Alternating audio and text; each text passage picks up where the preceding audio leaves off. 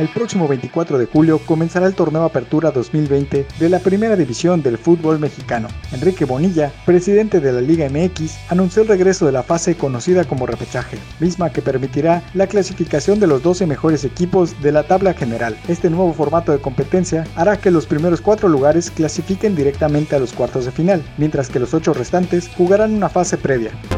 Seguimos con temas de la Liga MX, pues Bonilla también hizo oficial la compra de los Gallos Blancos de Querétaro por parte del grupo de empresarios que manejan al Atlante. Entre los directivos está el famoso promotor de jugadores Greg Taylor, quien a través de un documento dijo que ya no está en el negocio de compraventa de jugadores.